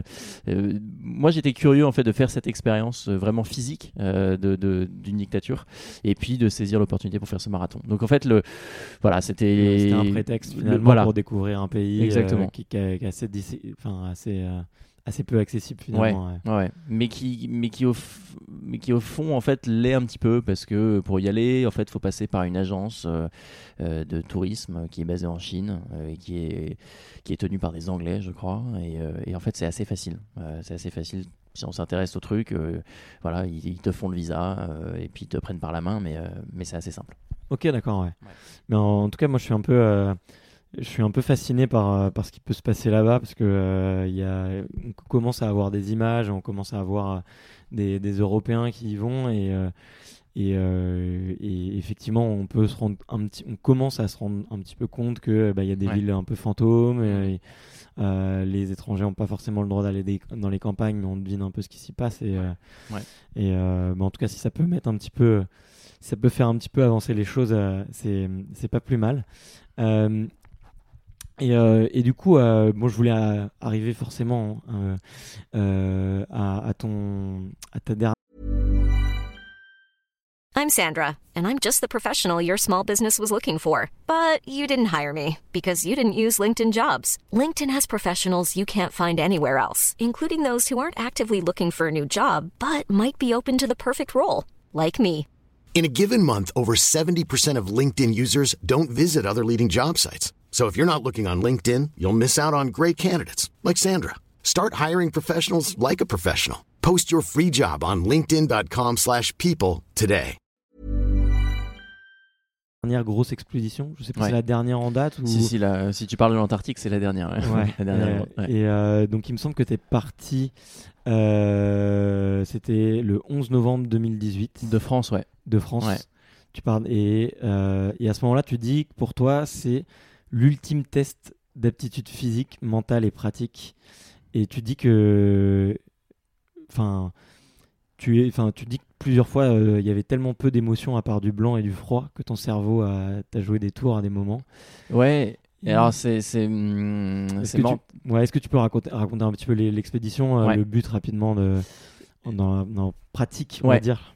Alors, c'est effectivement une expédition en Antarctique. L'Antarctique, c'est le continent qui est le plus au sud du globe. Hein. C'est un continent immense qui fait 22 fois la taille de la France. Euh, c'est un continent assez méconnu euh, parce qu'il n'y a jamais eu de présence humaine de manière autochtone là-bas. Euh, mais il y a eu plusieurs expéditions euh, depuis plusieurs centaines d'années maintenant. Mais c'est vrai que les, les, récits des explorateurs polaires comme Amundsen, Scott, Shackleton ou encore Paul-Émile Victor, Charcot, etc., qui y sont allés au XXe siècle et, aussi avant. Euh, moi, j'ai grandi avec cette, fascination justement pour ce continent blanc via ces récits. Et, il y avait une espèce d'envie, de, désir un peu irrépressible que d'y aller un jour. Euh, moi, je savais qu'un jour j'irais en Antarctique. Je savais pas quand, comment, mais j'avais euh, ce magnétisme qui m'attirait vers ce continent antarctique par mes lectures, mais aussi parce que j'étais fasciné en fait par ce grand désert. Donc mon idée à moi c'était de faire une expédition là-bas un peu à l'ancienne, un peu euh, à la manière de Scott Amundsen. Euh, donc ça voulait dire de partir euh, avec un traîneau et des skis pour relier la côte du continent antarctique jusqu'au pôle sud, donc d'un point qui s'appelle Hercule Inlet jusqu'au pôle sud, qui est vraiment le, point central du, continent antarctique, et de partir tout seul, sans assistance, c'est-à-dire sans voile de traction, sans un kite, sans chien de traîneau, sans véhicule à moteur, donc vraiment tout seul et en dépendant que de bah, mes jambes de mes bras parce que je poussais sur mes bâtons de ski et puis je poussais sur mes jambes euh, pour avancer et puis euh, sans ravitaillement, ce qui voulait dire que sur ma route, il n'y avait pas de nourriture qui avait été déposée ou j'avais pas d'avion en fait qui me déposait de la nourriture sur le chemin. Donc c'était une aventure qui a duré 50 euh, jours, donc euh, quasiment deux mois, pour une distance qui faisait environ 1150 km de long. Pour donner une idée, 1150 km de long, c'est la distance à vol d'oiseau entre Ajaccio en Corse et Calais dans le nord de la France. Donc sur cette distance-là, moi j'ai tiré mon traîneau qui pesait, pardon, qui pesait, qui pesait 115 kg au départ. 115 euh, kilos, c'est une fois et demi mon poids. Dans ce, dans ce traîneau, il y avait en fait la majorité du poids était occupé par ma nourriture. Euh, dedans, j'avais de la nourriture pour 50 euh, jours. Après, j'avais aussi du combustible en fait qui me qui me servait à faire fondre la glace et la neige pour obtenir de l'eau. Parce que là-bas, on est dans un congélateur permanent. En Antarctique, les températures, elles évoluent entre moins 10 et moins 60 degrés, quoi. Donc, on est toujours dans, dans les températures négatives et, et l'eau sous l'état liquide n'existe pas. Donc, il faut la fabriquer euh, avec, euh, avec ce combustible et, un réchaud. Et puis après, j'avais évidemment plein de matériel euh, pour le campement, une tente, un sac de couchage, un tapis de sol, de l'électronique aussi, avec des téléphones satellites, des GPS, etc. donc c'était une aventure, moi qui était un petit peu l'aventure de tous les superlatifs, c'est-à-dire que toutes celles qu'on a évoquées avant ensemble, c'était une forme de, préparation, euh, mais celle-ci en Antarctique, c'était l'expédition qui était la plus solitaire, la plus coûteuse, la plus ambitieuse, euh, la plus lointaine. Euh, donc c'était vraiment l'expédition un petit peu. euh, on parlait, je sais plus, tu avais dû dire ça dans une interview où je disais que je testais mes capacités, euh, machin. Mais, mais pour moi, c'était vraiment le. En fait, ouais, c'était la, la- la réalisation d'un rêve et puis euh, l'aboutissement en fait d'une euh, de 10 ans d'aventure et d'expédition euh, dans lesquelles en fait j'ai appris à découvrir mon propre potentiel, à, à découvrir, à me connaître euh, dans la difficulté mentale, physique et tous ces enseignements en fait de toutes ces aventures précédentes, j'ai en fait je crois que je les ai je les appliquais en fait dans une expédition super ambitieuse en Antarctique parce Ouais. qu'une expédition comme celle-ci pour donner un peu une idée moi, en arrivant au pôle le 13 janvier 2019, euh, je suis devenu le premier Français euh, à réaliser ce genre d'aventure euh, et le plus jeune au monde euh, à, réussir l'expérience. On est une petite vingtaine à avoir rallié euh, la côte du continent jusqu'au pôle sud en solitaire, sans assistance et sans ravitaillement. Donc c'est pour donner un peu une idée de, la difficulté du, challenge, d'autant plus que cette année, il y avait, euh, sept expéditions en solo euh, en Antarctique. Il n'y en a jamais eu autant, c'était un peu un hasard. Et en fait, comme il a fait très chaud et que les conditions ont été très compliquées cette année, euh, il y a eu beaucoup de neige en fait qui est tombée sur le continent. Donc on s'est retrouvé avec beaucoup de neige fraîche en fait, euh, ce qui a énormément ralenti la progression de, de chacun. Eh bien, on était sept au départ et on n'est que deux à être arrivés euh, au pôle sud. Il y a un Anglais et moi. Donc je dis pas tout ça pour me mettre en avant. Moi, je m'en fous, mais c'est pour dire que À que, ce genre d'aventure, on peut pas se ré- réveiller un matin et, et dire j'ai envie de faire ça. Enfin, moi, je reçois beaucoup de messages aussi après le, le film qu'on a fait et puis les conférences que je donne de, de- de personnes qui voudraient se lancer dans l'aventure, mais qui ont finalement assez peu d'expérience. Et je trouve ça génial d'avoir un projet euh, aussi important que celui-là, mais il faut bien se rappeler et comprendre que, que tout ça n'arrive qu'au bout d'un- d'une certaine réflexion, d'un certain cheminement, d'une certaine préparation, et qu'on peut pas partir comme ça euh, sur ce terrain euh, en claquant des doigts. Ça, demande beaucoup de, je pense beaucoup de, de- de prise de contact et puis de, de, connaissance du terrain. Ouais. Mais du coup, à ce niveau-là, ouais, comment est-ce que tu t'es comment est-ce que tu t'es préparé Euh, Tu dis qu'il y avait, vous étiez une vingtaine, enfin une vingtaine de personnes à l'avoir fait avant toi. Est-ce que tu Ouais. les as rencontrés Euh, Comment est-ce que tu prévois ta nourriture Parce que je crois que tu consommes euh, entre 6 et 7 000 calories Ouais, par jour, donc ça se trouve pas. Ça se trouve pas comme ça, ça pousse pas dans les arbres parce qu'il y en a pas. Alors c'est vrai qu'on est on est une petite vingtaine. Euh, moi j'avais rencontré des gens qui l'avaient fait avant moi. Je- après, j'avais contacté aussi des gens par téléphone, par mail, pour avoir des, des- des conseils, surtout sur ouais, le matériel, l'alimentation. Et en fait, après la préparation, moi, elle a commencé il y a longtemps. Euh, moi, j'ai découvert les expéditions polaires en 2014. euh, Ouais, j'étais parti. ouais. il y a Mhm. quelques années en fait. Euh, moi, j'étais parti découvrir un petit peu euh, le ski euh, de randonnée avec euh, un traîneau qu'on appelle aussi euh, Pulka, euh, pour voir ce que ça fait de tirer un traîneau sur des distances, euh, de camper dans le froid, etc. Et tous les ans, en fait, je suis reparti euh, sur les vacances que j'avais en étant étudiant pour, euh, bah, pour faire une petite expédition polaire. Donc, j'en ai fait en Norvège, euh, en Groenland, et puis euh, après, quand le projet antarctique s'était un peu défini, là, je me suis fait deux sessions d'entraînement, une en Norvège et une au Svalbard. Le Svalbard, c'est un petit archipel euh, d'îles norvégiens très au nord en Arctique, qui est très au nord de, de la Norvège. Euh, et là, j'y suis allé avec un guide polaire professionnel qui euh, guide tous les ans des aventuriers au pôle Nord, au pôle Sud. Et lui, en fait, il a été en mesure de m'enseigner des bonnes pratiques, des techniques pour survivre dans le froid, pour monter ta tente dans un vent fort. Il m'a donné plein de conseils sur l'alimentation. Et puis finalement, en fait, j'ai testé tout le matériel et toute l'alimentation que j'allais emmener en Antarctique en conditions réelles, en fait, euh, Ouais. dans ce genre d'entraînement. Et donc, c'est en prenant des contacts euh, avec les gens qui y vont, euh, avec les professionnels en fait du milieu, euh, que j'ai voilà réussi à, à déterminer ce dont j'avais besoin. Et puis après, la préparation, elle a continué évidemment à mon retour en France, en m'entraînant physiquement, en, en m'accompagnant d'une nutritionniste avec qui j'avais établi un plan d'alimentation, etc. Ouais. Et tu, tu manges quoi d'ailleurs Enfin, Là-bas en Antarctique? Ouais, parce que j'avais en fait j'avais entendu, euh, je crois la première femme qui, qui était allée dans le pôle euh, sud euh, Ouais. récemment et elle disait qu'elle bouffait énormément, enfin énormément de graisse Ouais, pour alors avoir tout de à la fait. calorie. et- Absolument. ouais. Tu, en fait, tu consommes beaucoup d'énergie euh, et puis il fait très froid. Euh, Et donc l'idée c'est euh, bah, de manger euh, suffisamment, mais en même temps tu es très limité par le poids que tu peux tirer. Moi je partais avec 115 kilos. Ça aurait pas été une bonne idée de me dire bah, je vais prendre 50 kilos de chocolat en plus quoi, parce que peut-être que j'aurais été content d'avoir 50 ch- kilos de chocolat en plus, mais il aurait fallu les tirer. Et moi je suis pas sûr qu'avec 180 kilos derrière, j'aurais pu euh, avancer à un rythme qui m'aurait Mm. permis d'atteindre le pôle en 50 jours, parce que j'avais pas de ravitaillement. Donc il fallait en fait composer avec euh, combien de kilos je suis capable de tirer, combien euh, je vais perdre de poids euh, avec la nourriture que j'emmène. Donc c'est un calcul euh, assez assez scientifique qu'il faut faire. En tout cas sur la nourriture, moi c'était de la nourriture en fait qui contient d'abord pas d'eau, parce que comme on est dans un congélateur permanent, tout gèle, donc hors de question d'emmener de la nourriture qui contient de l'eau parce qu'elle va geler. Et puis et puis l'eau, bah, ça pèse lourd, donc il faut emmener de la nourriture qui est déshydratée ou alors qui contient peu d'eau. Donc moi j'avais beaucoup de chocolat, beaucoup de fruits secs, beaucoup de, de graines, des noix, noisettes, euh, amandes, etc. Euh, j'avais du salami, euh, du salami danois qui est si gras qui gèle pas. Donc ça c'était c'était assez pratique. J'avais du fromage aussi à pâte dure qui lui gelait, mais je le mettais dans dans une soupe de nouilles chinoises euh, le midi. Donc en fait je le, je le ramollissais avec de l'eau chaude. Et puis après le soir j'avais des dîners lyophilisés. euh, et- Enfin j'avais un peu de lyophilisé et surtout j'avais beaucoup de déshydraté. Donc c'est deux c'est deux techniques en fait de de déshydratation. Euh, mais en fait c'est de la nourriture, euh, c'est des plats en fait dont on a extrait tout- toute l'eau et, et qu'on réhydrate avec de l'eau bouillante. Et donc on, a, on attend 10 minutes, on touille et ça reconstitue un plat. Donc moi j'avais plein de recettes différentes. J'avais des bœufs bourguignons, des risotto aux champignons, euh, des spaghettis bolognaises, euh, des chili con carne. Enfin j'avais plein de choses. Et donc ça c'était vraiment le seul repas chaud de la journée.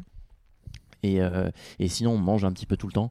Euh, Ouais. comme moi, j'avais Ouais, ouais, c'est ça, entre ouais. 6 et 7 000 kilocalories par jour et j'ai perdu que 5 kilos. Donc finalement, c'est assez peu. Je- le, le plan d'alimentation que j'avais euh, établi était plutôt très efficace. Après, c'est très gras. Euh, je me souviens que j'ajoutais 150 grammes de beurre par jour dans mon dîner lyophilisé. 150 grammes de beurre, c'est indécent. hein. C'est la moitié d'une plaquette de beurre, quasiment, euh, que j'avais coupé en, en petits, en petits cubes. Et en fait, il y a, on a un tel, une telle envie de calories, une telle, un tel besoin d'énergie que euh, on, on l'ingère, quoi. Et il n'y a pas de problème. Ah, on retrouve juste un petit peu, 5 voilà, kilos, quand on va. que- Ouais, on retrouve juste un petit peu quand on va aux toilettes que, que voilà, on s'alimente d'une manière un peu différente euh, que- qu'à la maison euh, parce que ouais, euh, c'est c'est plus pour aller dans les détails, c'est plus mou, il y a plus de matière quoi, mais euh, mais on, on- ouais, on, mange très très gras et, et finalement euh, finalement on en a envie quoi. Euh, donc ouais, beaucoup de beurre, beaucoup de beurre. C'est marrant, tu vois, c'est, euh, ça cache un peu euh, euh, toutes les attentes qu'on peut avoir, tu vois. On peut se faire euh, beaucoup de, d'images ou de films par rapport à ça, et finalement, euh, finalement euh, les... on, on est toujours surpris de, de voir un petit peu comment les, les gens s'alimentent. Là, j'interviewe un, un- un ami euh, qui s'appelle euh, Guillaume, et lui, lui fait tra- la traversée des, des Alpes en courant D'accord. sur, euh, sur 2500 km. Ah ouais. Et, euh, lui, il me dit bah c'est simple, hein, je peux pas prendre de, je peux pas prendre de nourriture avec moi parce que je le fais en, je le fais, euh, je le fais en courant, donc euh, c'est pas pensable. Et du coup, il me dit je, il va ne manger que ce qu'on trouve en haut des montagnes, donc euh, ah ouais, il va cueillir, les trucs qu'il trouve. euh. euh, bah il va faire, il va, ça il a prévu de le faire, mais il va- enfin il, il me demande surtout que de saucissons parce que il Ah dit ouais. euh, en- quand tu montes à 3000 mètres en Slovénie, la seule chose que tu trouves euh, finalement c'est du saucisson, donc Ah ouais, ah oui il faut d'accord. te préparer à manger Ah ouais. du saucisson et c'est- pas contre l'image tu vois des, des marathoniens qui vont se gaver de pâtes ou ce genre de choses quoi mais c'est euh, en tout cas je, je suis assez bluffé de, de, de tout ça et je pense qu'il y, a- il y a des heures et des heures de, de questions que je pourrais te poser Euh, mais il y a un truc qui revient hyper souvent sur les, les explorateurs du, d'ailleurs des deux pôles c'est que il se crée un espèce d'attachement Ouais. à cet endroit Mhm. et qui te donne envie d'y retourner est-ce que toi tu as eu un peu le Ça, c'est quelque chose qui est commun euh, pour les personnes qui y vont aujourd'hui, comme celles qui sont allées il y a 200 ans. Dans tout ce qu'on peut lire, et en tout cas, moi, ce que j'ai pu vivre, euh, c'est que quand on est là-bas, ça peut être un peu l'enfer sur terre parce que euh, et tout est, il y a très peu de couleurs, euh, tout est très blanc euh, ou gris. Après, il peut faire beau, il peut y avoir du ciel bleu, mais globalement, il y a assez peu de couleurs.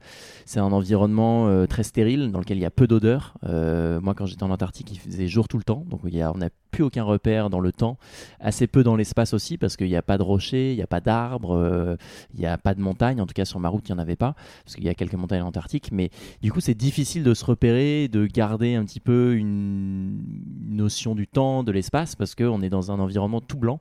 Parfois, il y a des phénomènes climatiques euh, qui s'appellent des whiteouts, euh, qui sont des, des, des, brouillards blancs, en fait, euh, dans lesquels on n'a aucun sens de perspective, de contraste. Donc, on a l'impression d'être dans une balle de ping-pong géante ou d'avoir une, une thé d'oreiller blanche sur la figure. C'est assez, assez pesant, assez, assez oppressant.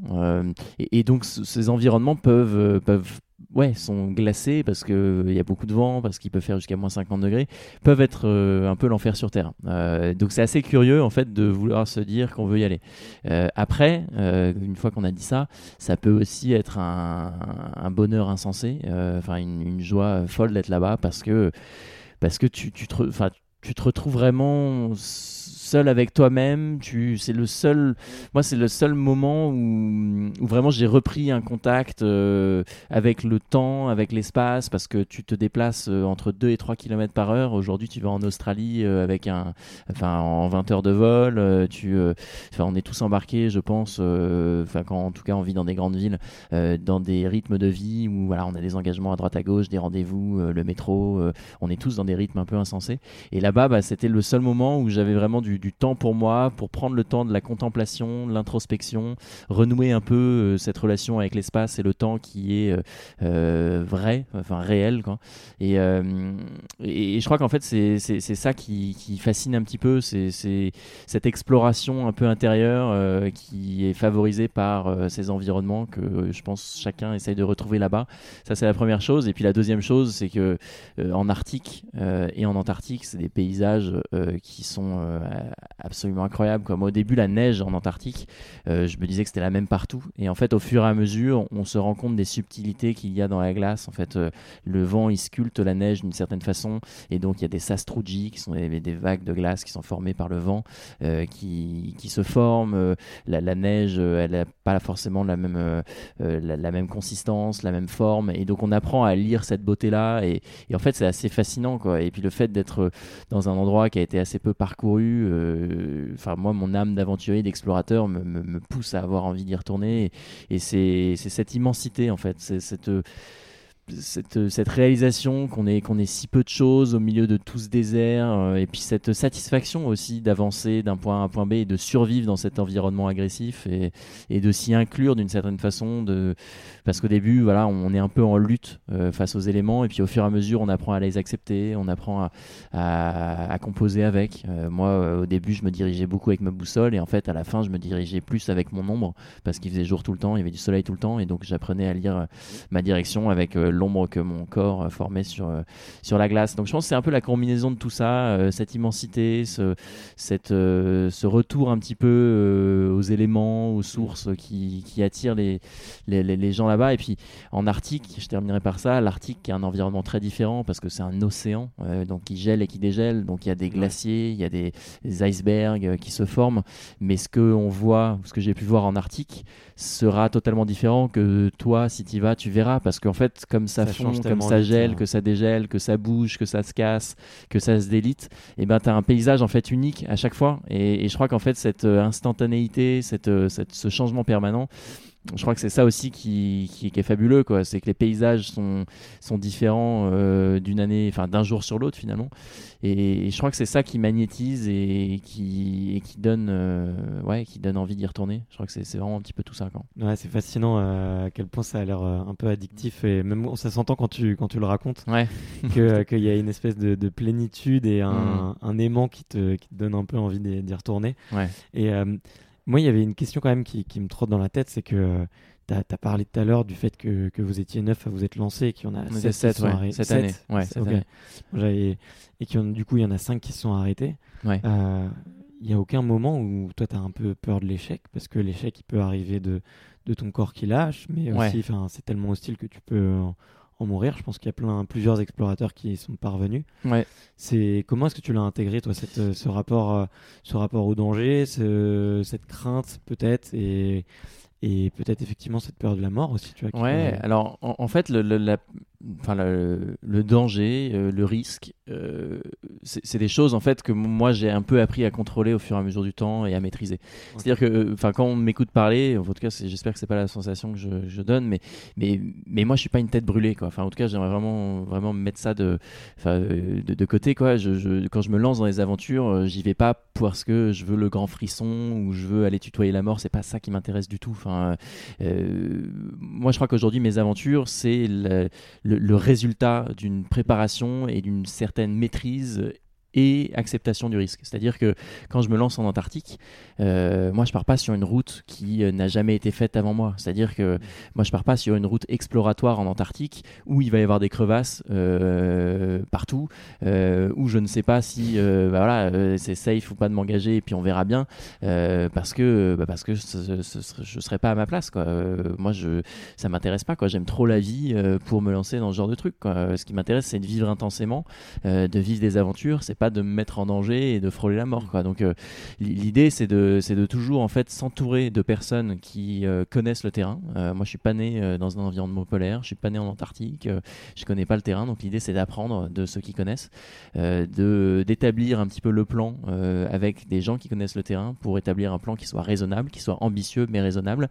Et puis après c'est un petit peu où est-ce qu'on place un petit peu son, son acceptation du risque. donc moi, je l'ai placé à un certain niveau euh, euh, en établissant ma route euh, avec des, des zones qui étaient plus ou moins dangereuses, mais avec des zones de contournement de ces crevasses. Après, ça remplace pas le fait qu'il faut être hyper attentif où on met les pieds, contourner si on n'est pas sûr que c'est une crevasse ou pas, s'arrêter, éventuellement appeler la base arrière pour dire les gars, je suis dans une zone, hum, je suis pas certain. Est-ce que vous pouvez me confirmer avec vos images satellites ce que vous en pensez Donc voilà, l'idée, c'est bien de se préparer. Moi, j'ai fait environ 50 jours d'entraînement euh, dans des zones polaires euh, à tirer un traîneau euh, pour minimiser le risque, pour apprendre à monter ma tente dans un vent fort, pour apprendre à m'habiller, pour apprendre à, gérer le froid, à gérer la transpiration ou en tout cas la, la chaleur que, on peut, que le corps peut dégager quand on tire 115 kg parce que transpirer, voilà, ça peut rapidement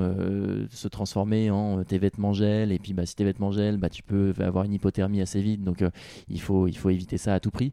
Donc en fait, le, risque, le danger, c'est des choses qui se calculent, qui se maîtrisent, et puis après, tout dépend de où tu veux placer euh, ton acceptation du risque. Moi, je l'avais placé euh, d'une manière, euh, alors il n'y a pas de pas d'échelle, hein, mais mais raisonnable en tout cas pour moi. Et, et le fait de partir en solo en- sur cette route-là me semblait me semblait acceptable. Euh, et puis après, j'avais évidemment euh, cette base arrière euh, qui euh, est présente pendant l'été austral en Antarctique, qui aurait pu venir me secourir si euh, voilà, il m'arrivait un problème. C'est des secours qui sont un peu relatifs parce que tout dépend de la zone d'atterrissage. Il faut qu'on est dans une zone où il n'y a pas trop de boss, pas trop de sastrugi, et il faut que la visibilité soit bonne. Donc c'est pas tous les jours, mais mais c'est quand même possible de trouver des, des- des fenêtres pour, pour venir se faire secourir. Ce qui est important, c'est en fait d'être autonome sur le plan alimentaire et, euh, du combustible pour pouvoir attendre des secours aussi longtemps euh, que possible. Et puis évidemment après, il faut, faut quand même être prêt euh, physiquement. hein. Si on se casse la cheville dès le premier jour parce qu'on n'est pas préparé, voilà. L'idée c'est de bien, bien se préparer quand même. Ouais, mais j'imagine, j'imagine. Ça te fait pas trop dur d'être rentré? Pas trop dur d'être rentré. Là, ça fait. Donc, moi, je suis arrivé. euh, je suis rentré fin janvier 2019 euh, en France. Donc, ça fait quelques mois maintenant. Euh, moi, je, dans toutes mes aventures, j'aime autant les départs que les retours. C'est-à-dire que, en fait, quand je me lance dans ce genre de, de- de- d'expédition ou d'aventure, j'y vais pas parce que je fuis quelque chose. Euh, j'a- j'adore ma vie aussi en France, euh, enfin à Paris, en ville.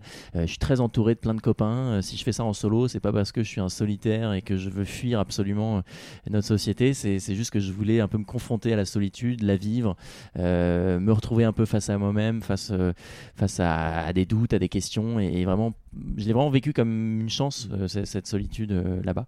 Euh, donc, quand je reviens, c'est juste différents. Et puis moi, j'ai la chance d'avoir fait un petit peu de ces aventures et de ces expéditions un métier. Maintenant, moi, j'interviens beaucoup en entreprise pour parler de thématiques, enfin de sujets comme la prise de risque, la performance, la résilience, la motivation.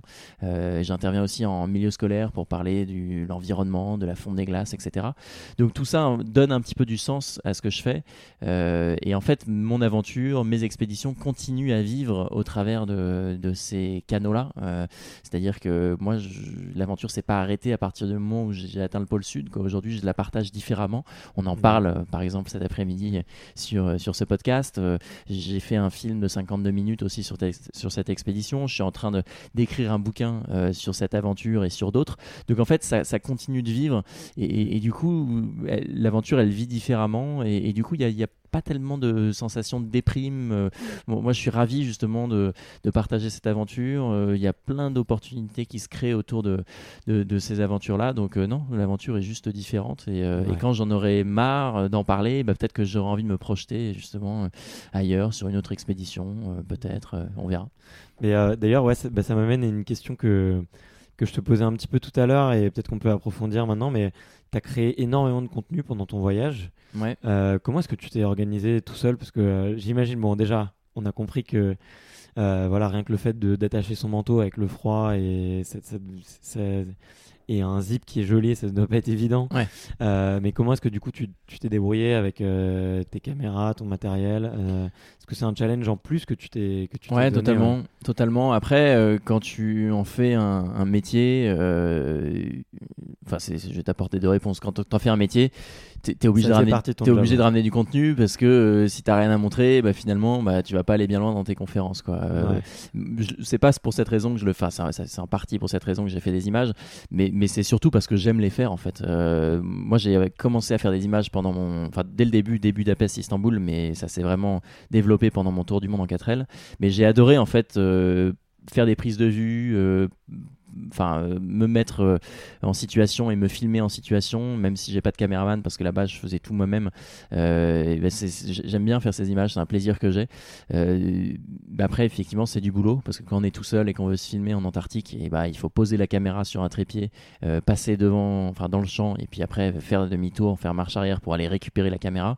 Le fait qu'il fasse très froid c'est aussi compliqué parce que tu le fais pas tous les jours mais de toute façon une fois que tu es passé devant ta caméra dans une tempête dans la neige molle, dans le beau temps, euh, deux, trois fois, bon, le plan, tu l'as, quoi. T'es pas obligé de le refaire tous les jours.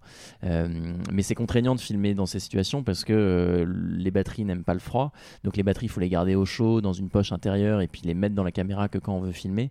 Moi, il m'est arrivé plein de fois de lancer la caméra, de passer devant le champ pour m'apercevoir qu'en fait la caméra, eh ben, elle était, elle était, la batterie était morte, quoi. Et donc mm. il fallait recommencer l'opération plus tard quand la batterie sera chaude, etc. Donc c'est très contraignant. Après, après moi, j'ai beaucoup de plaisir à le faire. Euh, quand je revois les images de moi en train de galérer dans la neige molle, dans mon canapé, bien au chaud à Paris, euh, bah, je me dis que j'ai bien fait. Quoi.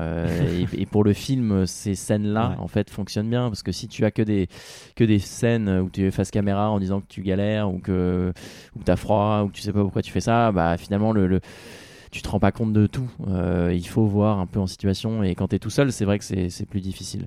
Après, voilà, moi je fais des images depuis le, depuis le début. Euh, je me suis astreint tous les jours à poster du contenu. Alors c'est pas moi qui le faisais directement. Euh, moi j'envoyais par téléphone satellite euh, une photo et un texte sur ma journée via une agence de com qui s'appelait l'agence Relief qui, qui voilà, relayait sur mes propres réseaux, sur mon propre Instagram, sur ma propre page Facebook pour bah, tenir au courant mes partenaires, mes sponsors, mes potes, ma famille et puis bah, toutes les personnes qui voulaient suivre l'aventure. Et finalement moi j'étais euh, abasourdi par euh, le, soutien, l'enthousiasme, l'engouement qu'il y a eu autour de cette expédition parce que euh, tous les jours, il y avait plus de personnes qui suivaient, tous les jours, il y avait plus de personnes qui commentaient l'aventure, euh, qui avaient l'impression euh, ouais, d'y prendre un petit peu part, parce que j'ai l'impression, hein, parce que moi, je, il y avait une, euh, ma position GPS qui était, qui était retransmise sur une carte en direct. je faisais parfois des appels satellites avec un de mes sponsors qui était retransmis, et, j'ai l'impression que ouais, les, gens prenaient un peu part à l'aventure de cette façon-là, et, il y a eu des, des, dizaines de milliers de personnes qui ont, qui ont pu suivre l'aventure comme comme ça. Et moi, ça me motivait aussi de savoir que j'étais suivi, que, et voilà, qu'il y avait des, des, personnes que ça inspirait pour se lancer dans leurs propres aventures. Et, moi, j'ai été ravi de, cet enthousiasme-là. Et donc, euh, la création de contenu, les photos et tout, je, je l'ai fait parce que dans tous les cas, je l'aurais fait et, parce qu'il y avait des personnes qui me suivaient. Ouais. Mais en tout cas, ouais, je, je recommande vraiment euh, aux gens qui sont un petit peu curieux, je mettrai les liens dans, dans la description. Et vraiment, je mettrai toutes tes références, tes réseaux sociaux parce que bah, tu le fais, euh, je trouve, tu le fais avec euh, ton style et bah, qui t'est propre. Et bah, ton site, il est magnifique en termes de qualité de photos. On sent que c'est quelque chose qui te plaît et que tu le fais vraiment avec. avec professionnalisme et avec passion. et c'est rare de retrouver les deux. donc je, je, mettrai tout ça et j'encourage vraiment les auditeurs à le faire parce que ça fait voyager. En plus, tu l'as bien documenté, ton site il est super bien fait. Et euh, du coup, où est-ce qu'on peut te suivre? Où est-ce qu'on peut suivre un petit peu tes, tes prochaines actualités Est-ce que tu as un prochain défi aussi? Ouais, alors sur le prochain défi, d'abord, euh, pour le moment, alors je suis assez décevant sur cette réponse. Euh, J'en ai pas en tête. Euh, et en fait, ce serait pas euh, raisonnable, je pense, d'en avoir un tout de suite parce que moi, je fonctionne par projet et ce projet antarctique, à mon sens, il sera terminé que quand j'aurai fini mon bouquin. Euh, là, aujourd'hui, on a fini un 52 minutes qui passe aujourd'hui sur Ushuaïa TV et puis en septembre, euh, je le mettrai en, sur Vimeo, en VOD, en location ou en streaming dès le mois de septembre pour pouvoir voir le, film. Il y aura aussi des DVD, mais l'idée pour moi, c'est de bien conclure ce projet antarctique avec le meilleur livre possible et et j'attends de finir ce bouquin avant de me projeter euh, dans une autre aventure. Après, pour vous donner un élément de réponse, c'est vrai que plus euh, je m'inspire et plus je me nourris de l'expérience des autres, là je suis vraiment dans une phase où euh, je, voilà, je, m'inspire de ce que font les, les, uns et les autres, que ce soit des aventuriers, que ce soit des entrepreneurs, que ce soit des artistes. je regarde un petit peu ce que les, ce que les gens font et c'est éminemment inspirant. Et plus je le fais et plus je me dis que euh, la prochaine aventure, la prochaine expédition d'envergure, euh, il faudrait, euh, en tout cas j'aimerais, m'engager pour une cause, m'engager avec un combat. Alors ça peut être la biodiversité, ça peut être l'environnement, ça peut être le climat, ça peut être le plastique. J'ai aucune idée dans quelle direction aller, mais, je trouve que ça devient de plus en plus nécessaire. là on enregistre ce podcast, c'est la canicule, c'est pas la première de l'année. Je, trouve que ça devient vraiment un sujet urgent, important, que mes aventures, mes expéditions peuvent être une plateforme pour bah, pour s'engager, pour sensibiliser. Donc euh, moi, plus je plus j'avance et plus je me dis qu'il faudrait aller dans cette direction-là, ça me semble important. Euh, cette expédition antarctique, c'est une expédition éminemment solitaire, éminemment individuelle, et, j'étais voilà, je l'ai toujours défendu. Hein. J'ai dit que c'était un rêve de gosse depuis le départ. Il n'y avait pas de cause que j'avais ajoutée à cette expédition parce que je trouvais ça pas très honnête en fait de ma part, parce que la vraie raison qui me poussait à entreprendre cette aventure en Antarctique, c'est que c'était un, un, rêve perso. C'était pas, euh, je trouve qu'ajouter une dimension supplémentaire sur l'environnement, ça aurait été un peu courir de chevaux et, finalement pas être très très cohérent avec ma démarche. Euh, mais voilà, donc sur les suivantes, j'aimerais bien m'engager avec un, avec un message. Euh, donc voilà, euh, le vrai projet pour le... Euh, ouais, c'est en cours de réflexion. Le vrai projet, c'est le bouquin. Après, voilà, j'ai des petites aventures à droite à gauche. Là, je, reviens d'une traversée de la France à vélo euh, jusqu'au pôle sud de la France, donc le point le plus méridional de la France continentale, où on a roulé une semaine de Notre-Dame de Paris jusqu'à jusqu'au Puig de Comanegra, qui est sur la frontière espagnole. Donc j'ai besoin d'avoir ce genre de petits projets en plus. Il y en aura plein de petits autres, et ça, on peut les suivre sur majoritairement sur Instagram. mon compte Instagram, c'est mon prénom et mon nom, Mathieu Torder. Je suis assez actif. Après aussi sur ma page Facebook qui s'appelle Mathieu Torder Aventurier. Euh, et puis sinon, il y a mon site internet mathieutorder.com. Mmh. Euh, c'est là que je suis le, plus actif et que je poste le plus de, contenu. Ok, bon, bah en tout cas, ouais, euh, comme je le disais, je mettrai tous les liens et et n'hésite pas à me partager ton, ton documentaire et ton livre, comme ça je t'aiderai à les, relayer. D'ailleurs, on en parlera en antenne, mais j'ai peut-être des personnes à te, à te recommander. Avec plaisir. voilà. j'ai une toute dernière question qui me qui me, qui me titille un petit peu. Euh, j'ai vu, alors sur ton site, je compte plus de 19 expéditions. Ah bon? T'as compté? Ouais, il y a 10 expéditions majeures, mais peut-être 19 expéditions ouais, euh, ouais, 19 en dessous. Euh, tu n'as pas encore 28 ans. Ouais, j'ai 27 ans.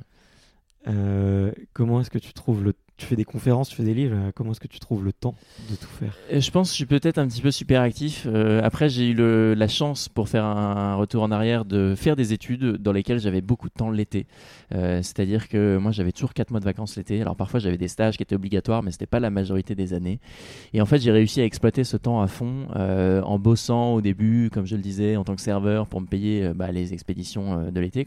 Et puis au fur et à mesure de travailler avec des partenaires et des sponsors, mais, mais j'ai vraiment exploité à fond, à fond cet été. J'ai répondu, enfin les, les étés plutôt, euh, j'ai euh, répondu euh, à l'appel de certaines euh, personnes qui cherchaient des coéquipiers pour faire des aventures. Donc c'était le cas quand j'ai traversé l'Atlantique à la voile où il y avait un- quelqu'un qui cherchait un équipier. Et moi j'ai tout de suite, tout de suite sauté sur, sur l'occasion. J'ai fait un deuxième voyage en 4L pour le coup de, de Irkoutsk en Russie sur lac Baïkal jusqu'au en Ouzbékistan jusqu'à Samarkand où là c'était en 4L et c'était pareil quelqu'un qui cherchait du, une personne pour amener sa 4L Euh, donc en fait c'est en saisissant des opportunités et puis en, en, bossant aussi un petit peu sans relâche hein, mine de rien euh, ce genre d'aventure ça se fait pas en claquant des doigts. Euh, moi j'étais toujours un petit peu étudiant et, je travaillais sur mes projets à côté j'arrivais à, coupler les deux. Mais c'est du boulot. Après moi j'ai cette nature aussi d'avoir toujours plein, de projets de faire toujours plein de choses. Je me dis aussi qu'il y a une urgence de vivre. Alors, je sais pas si c'est bien exprimé, mais, mais, mais je sais pas, je- je me dis que j'ai pas envie d'avoir de regrets plus tard et, et donc tout se passe très vite. J'essaye de, de, de- de saisir les opportunités et, de, et, et pour pas avoir de regrets, pour moi, la vie elle se vit maintenant et, j'ai pas envie de me dire plus tard, j'aurais pu faire ça, j'aurais dû faire ça. Donc, j'essaye de, de le faire. Quoi. Si j'ai une envie de faire un livre, bah, je me dis, bah, essayons de le faire. Quoi. Essayons de rencontrer les gens qui ont fait des bouquins, essayons de rencontrer les éditeurs, essayons de comprendre comment ça fonctionne. Et puis à un moment, faut se lancer, faut y aller, quoi. Un petit Mm. peu ce qu'on se disait au début, quoi. Donc c'est un peu cette urgence de vivre en se disant que voilà, la, la vie est courte, euh, que tout peut s'arrêter demain et que bah, on a la chance d'être en France, on a de- d'avoir de, la liberté de voyager, de, et voilà. Et, et moi, je capitalise sur euh, bah, mes enseignements, sur euh, les, les- les relations que je me suis faites pour euh, démarrer des projets et pour les pour les développer.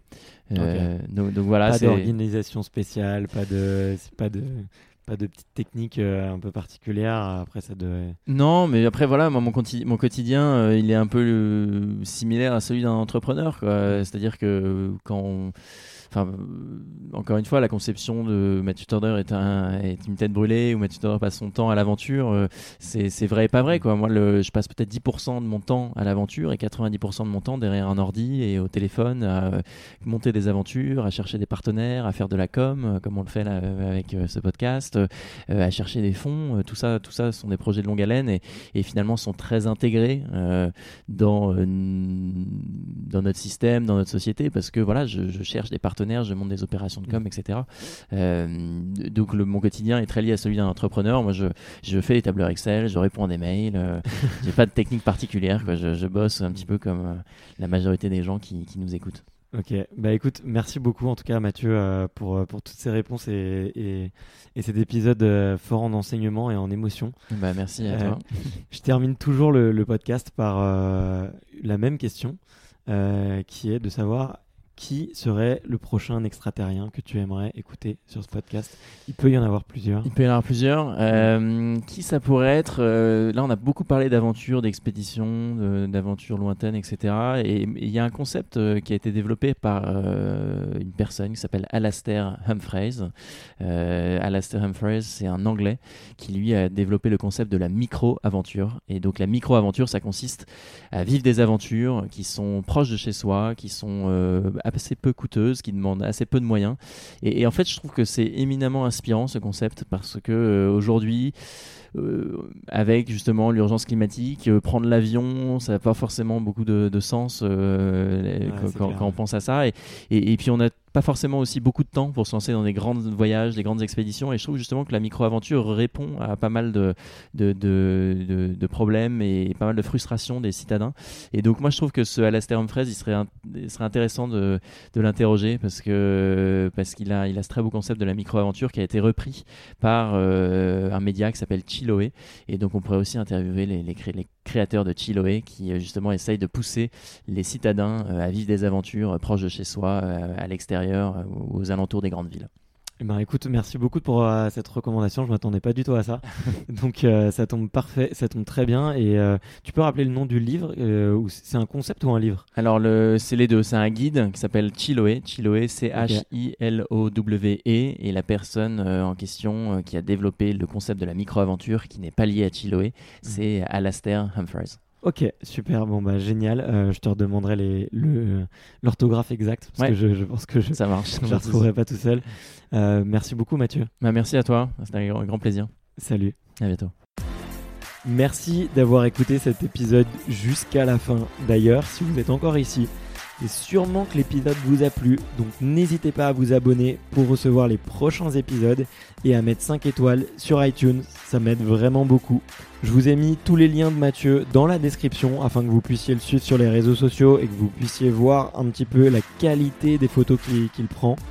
Pour ma part, je vous dis à la semaine prochaine et on se retrouve pour un nouvel épisode du podcast extraterrien. Allez, ciao Hi, I'm Daniel, founder of Pretty Litter. Cats and cat owners deserve better than any old fashioned litter. That's why I teamed up with scientists and veterinarians to create Pretty Litter. Its innovative crystal formula has superior odor control and weighs up to 80% less than clay litter. Pretty Litter even monitors health by changing colors to help detect early signs of potential illness. It's the world's smartest kitty litter.